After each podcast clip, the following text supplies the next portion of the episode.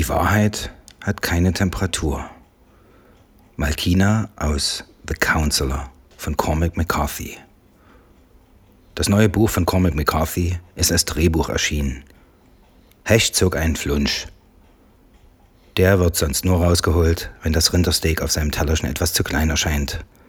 Oder Vivian mit einem Ganzkörperbody glänzt, welcher im Schritt vom Hersteller sinnigerweise nicht mit diesen drei lustigen kleinen Druckknöpfen ausgestattet ist. Nach kurzem Reinlesen war jedoch schnell klar, bei Mr. McCarthy's The Counselor macht die literarische Form des Drehbuchs allen Sinn. Es ist nun mal ein Unterschied, ob du als Ausgangspunkt einen 500-Seiten-Roman hast oder ein 120 Seiten Drehbuch. Du willst von A über E, F, Q irgendwie zu Z aufschließen. Und B, M und G musst du leider überspringen. Wenn das Buch durchweg gut ist, gibt es grandiose Passagen, die du definitiv nicht in den Film bekommst. Das kann auch gar nicht anders gehen. Du hast für einen Spielfilm nicht mal ganz zwei volle Stunden Zeit. Und wer ist schon Francis Ford Coppola? Und wer weiß, was der so hat alles am Ende noch zusammenschneiden müssen? Bei der hier zu erzählenden Story konnte man jedenfalls nicht einfach die Schönheiten der Ausgabe präsentieren. Es musste ganz erzählt werden. Oder ist es vielleicht umgekehrt? Basierend auf dem Film von Ridley Scott Vorhang auf für Cormac McCarthys Drehbuch The Counselor? Kleiner Scherz, um reinzukommen. Nee, es ist wohl vielmehr von Anfang an klar gewesen, dass es eine Geschichte gibt, deren Bilder leben sollen. Denn über das, was man sehen kann, muss man nicht so viele Worte machen. Das Buch ist eher schmal geraten, aber es gibt viel zu sagen. Wo er also sparen kann, schreibt McCarthy schlicht die Bilder hin. Du siehst jede Einstellung, Zumindest wenn du aufmerksam liest. Nebenher kannst du vergessen. Und damit nicht genug. Genau wie man manche Musik laut hören muss, sollte man ein Buch von Cormac McCarthy nur zur Hand nehmen, wenn es draußen heiß ist. Sagen wir so ab 30 Grad aufwärts. Als das Buch in den Außenradius trat, war der erste Gedanke, krass, irgendwie dieselbe Geschichte wie in No Country for Old Men. Schuld und Sühne, Ursache und Wirkung, du machst einen Fehler und du musst bezahlen, dass es kracht. Hechts Freund Mr. Glaser wies auf den Irrtum hin. Nee, Mann, da geht's um komplett Verarsche. Ein Counselor ist zu Deutsch ein Anwalt. Näher dran an der Wahrheit ist das Wort Rechtsbeistand. Frei nach der Devise, ich gewähre dir Beistand gegen das Recht, aber meine Anzüge sind teuer, Buddy. Und so steht der Counselor in dem Ruf, als gerissener Rechtsanwalt das Richtige für die falschen Leute zu tun. Alles beginnt mit Bettgeflüster. Verbalsex unter weißen Laken. Der Counselor fliegt voll auf Laura. Also fliegt er nach Amsterdam und kauft bei einem Diamantenhändler einen Verlobungsring. Der Diamantenhändler handelt, wie die Berufsbezeichnung ahnen lässt, mit Diamanten. Und er liebt die Diamanten. Aber er fürchtet sie auch. Oder das, was Menschen unter deren Einfluss so alles zu tun bereit sind. Also warnt er den Counselor. Richtig, Natürlich verkauft er ihm den Stein. Der Kanzler will ihn ja unbedingt haben. Zurück in den USA nimmt Laura des Counselors Heiratsantrag an. Auf einer Party wirft Drogenkönig Rainer dem Counselor vor, seine Position nicht genügend auszunutzen, wenn er schon seine Position eh ständig ausnutze. Alles klar und in die Hände gespuckt. Der Counselor trifft sich mit einem Mann namens Westre, um die Details seiner finanziellen Beteiligung an dem Drogendeal durchzugehen. Vestre rät ihm jedoch von einem Geschäft mit der mexikanischen Drogenmafia ab. Obwohl es als ein Mittelsmann von Rainer eigentlich sein Job ist, genau das Gegenteil zu tun. Kein Problem. Der Counselor geht auf den Deal ein. Hecht blätterte zurück, las es nochmal. Das klang alles spannend, tiefgründig, streckenweise lustig wie Atze, aber auch sehr widersprüchlich, wie als könne irgendwer noch abbiegen aber irgendwann fällt das Kind oder besser der Counselor in den sprichwörtlichen Brunnen. Dann läuft alles folgerichtig, bis zum bitteren Ende. Die Drogenladung kommt abhanden, der Counselor wird vom Kartell verantwortlich gemacht. Sowohl Rainer als auch später Westre werden brutal umgebracht. Es stellt sich heraus, dass Malkina, Rainers nymphomanische wie skrupellose Freundin, eine Intrige gesponnen hat, um an die Kohle für die Drogenladung zu gelangen. Auch die Verlobte vom Counselor, Laura, wird vom Kartell entführt. Trotz verzweifelter Bemühungen scheitert er darin, sie zurückzubekommen. Laura wird tot auf eine Müllkippe geworfen. Der Counselor sitzt unterdessen in einem beschissenen Hotel in einer noch beschisseneren Gegend, darf sich ein Snuff-Video mit Laura in der Hauptrolle reinziehen, dessen einziger Handlungsstrang darin besteht, wie sie bestialisch ermordet wird. Der Treppenwitz, er wird nicht ermordet. Der vielleicht grausamste Schachzug und ultimative Verhöhnung. Er soll den Verlust spüren. Wie kann das Spaß machen, wenn er tot ist? So ein Boss eines Drogenkartells kann sich alles kaufen, was für Geld zu haben ist.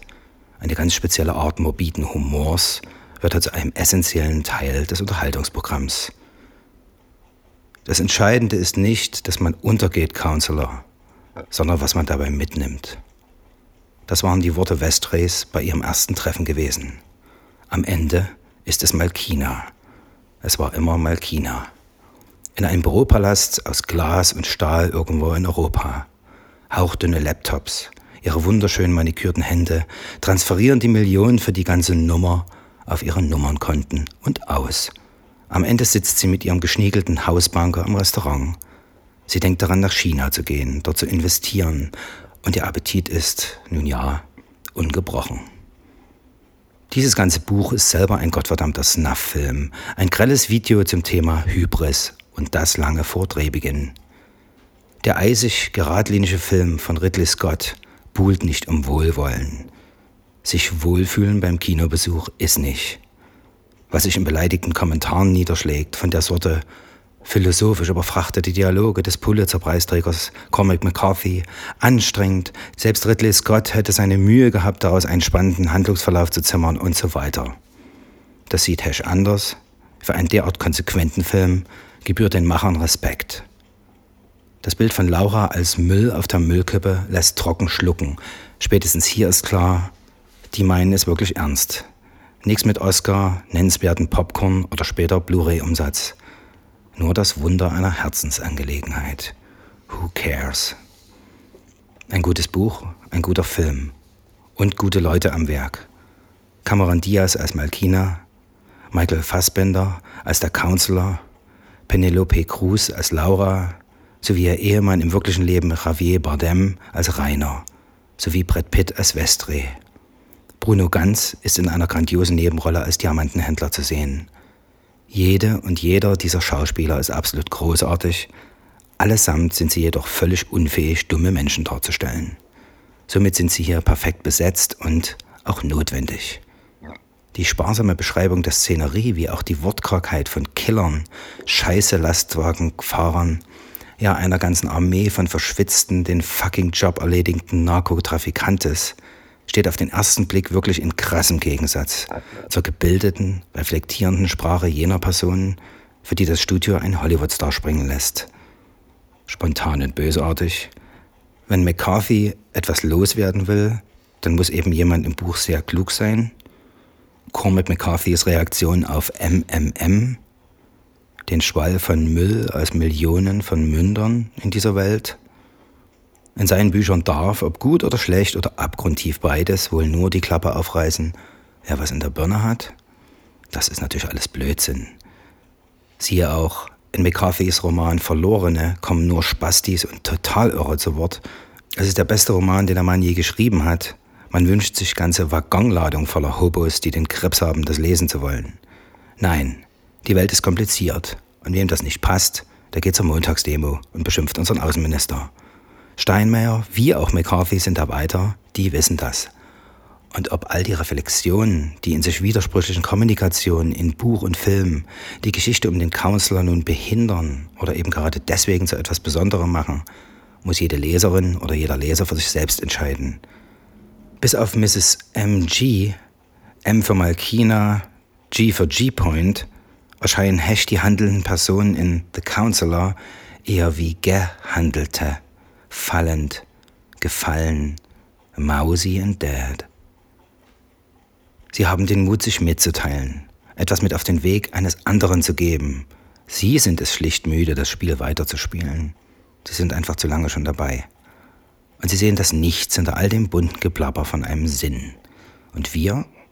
Wir wissen, dass es wilde Tiere da draußen gibt und auch wie zart wir sind. Wer Zeit zum Nachdenken hat, hat oft ein Problem mit der Angst.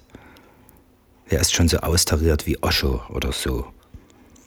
Also legt man sich nicht mit den Falschen an. So wirkt alles friedlich.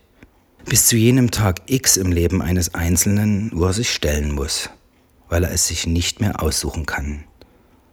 Was immer du dann über das Wesen des Bösen weißt, nützt dir einen Scheiß. Deine Fäuste müssen im Training sein und du darfst nicht zögern. Vor allem darfst du deine Zeit nicht mit der Hoffnung vergeuden, dass es vielleicht eine Chance gibt, doch noch einfach so durchzukommen, weil du vor circa drei Jahren mal einer Omi über die Straße geholfen hast. Vielleicht sogar, weil du hofftest, auf diese Weise Schlimmes von dir fernzuhalten, also eine Art Vorsorge treffen zu können. Du wärst nicht der Erste, vergiss es, es wird nicht funktionieren. Wie viele Jungs sind nach dem Genuss von Cormac McCarthys Roman oder deren Verfilmung raus auf die Straße gegangen mit dem Gefühl, nicht sicher zu sein? Und wer hat sich in einem Boxgym angemeldet? Who knows the wind? Das verstörende Moment bei McCarthy, der fehlende Bezug von Gut und Böse zueinander, so wie wir ihn aus den Märchen kennen. Hier draußen gibt es nur eine Welt und die ist eine Hölle aus Gier, Lust und Angst. Aber das ist schlicht Business. Von den Bösen sind nur die Nazis und das Verschwörungstheoretiker-Gesindel durchschaubar, glücklicherweise meistens dumm wie Kotze. Und die sind schon gefährlich. Wie ist es dann erst mit wirklich smarten Bestien? Cormac McCarthy erzählt es uns in The Counselor. Und zu diesem Cormac McCarthy, welcher mit dem berüchtigten Kommunistenjäger nur den Nachnamen gemein hat, fällt Hash immer nur ein Wort ein. Der Chirurg.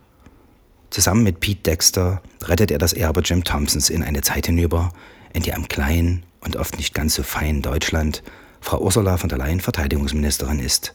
Egal, bald ist Fußball-Weltmeisterschaft und selbst Herr Putin hat in Ruhe Zeit, sich die nächsten Schritte zu überlegen. Über Truman Capote schrieb ich in einem Essay zu Music for Chameleons, er beschreibt, was passiert, aber er wertet es nicht. Wie kann man die Steigerung dessen im Schreiben McCarthys beschreiben, ohne denselben Satz zu zitieren und diesen mit einer Hoch-10-Potenzierung zu versehen? Nun zumindest entschied Capote, über was er schrieb. Und in der Auswahl, in der kann auch eine Wertung liegen. Die Geschichten McCarthys scheinen eher ihn ausgewählt zu haben. Biblisch, schlicht endgültig kommen sie daher, als wären sie lange vor ihm als dem Erzähler in uns allen schon angelegt. Am Beginn des Buches sagt der Diamantenhändler, im Grunde genommen beschreibt alles, was man über einen Diamanten sagen kann, einen Makel. Der vollkommene Diamant bestünde schlicht und einfach aus Licht. Cormac McCarthy ist ein leuchtender Stern über Texas.